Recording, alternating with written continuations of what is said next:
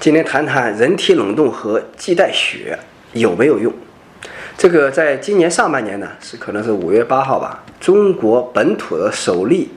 人体冷冻产生了。大家可以在网上搜索一下这篇新闻，就是一位患者呢得了癌症以后呢无法治愈了，最终呢是跟一家这个机构签订协议，进行了人体冷冻。那么，人体冷冻的目的很直接，就是这个病呢现在不能治疗，但是在冷冻的状态下，让其他的这些器官都能够进行长时间的保持不变。然后呢，等到某一天，如果科学技术、医疗技术达到这个程度的时候，再进行复活，然后再针对这个病症的一个治疗。当然了，目前阶段来说呢，从技术上冷冻达到了，那么现在进行很成功的冷冻了，但是。能不能进行到后面去复活，不知道。至于说这个病到什么时候能够进行治愈，也就是说我们的医疗技术到那个程度也不知道。但是呢，这无疑是对医疗技术、科学技术的一个重大的探索，你总归要去做的一件事情，对吧？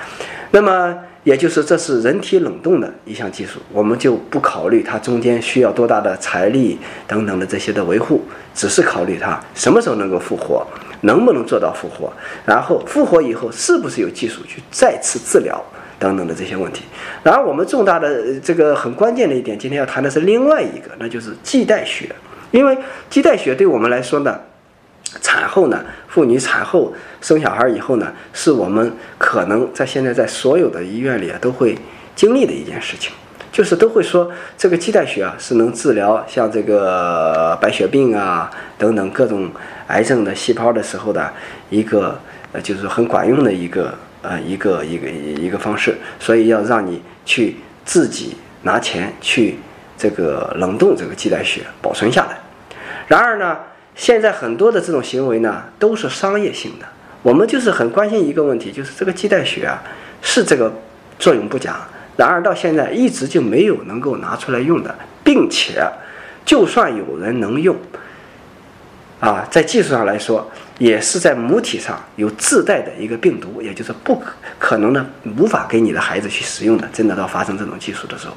所以我们就是说，就像怀疑这个人体冷冻技术一样。我们要在怀疑，究竟这个脐带血冷冻以后是不是能够把它在用的时候解冻以后还能使用？不知道，并且就算解冻以后能用，我们这个东西是不是上面有自带的病毒？也不知道。到时候来一句不能用，我花了那么多钱去冷冻干什么呢？所以其实呢，处理脐带血最好的问题呢是进行捐献，捐给国家公益。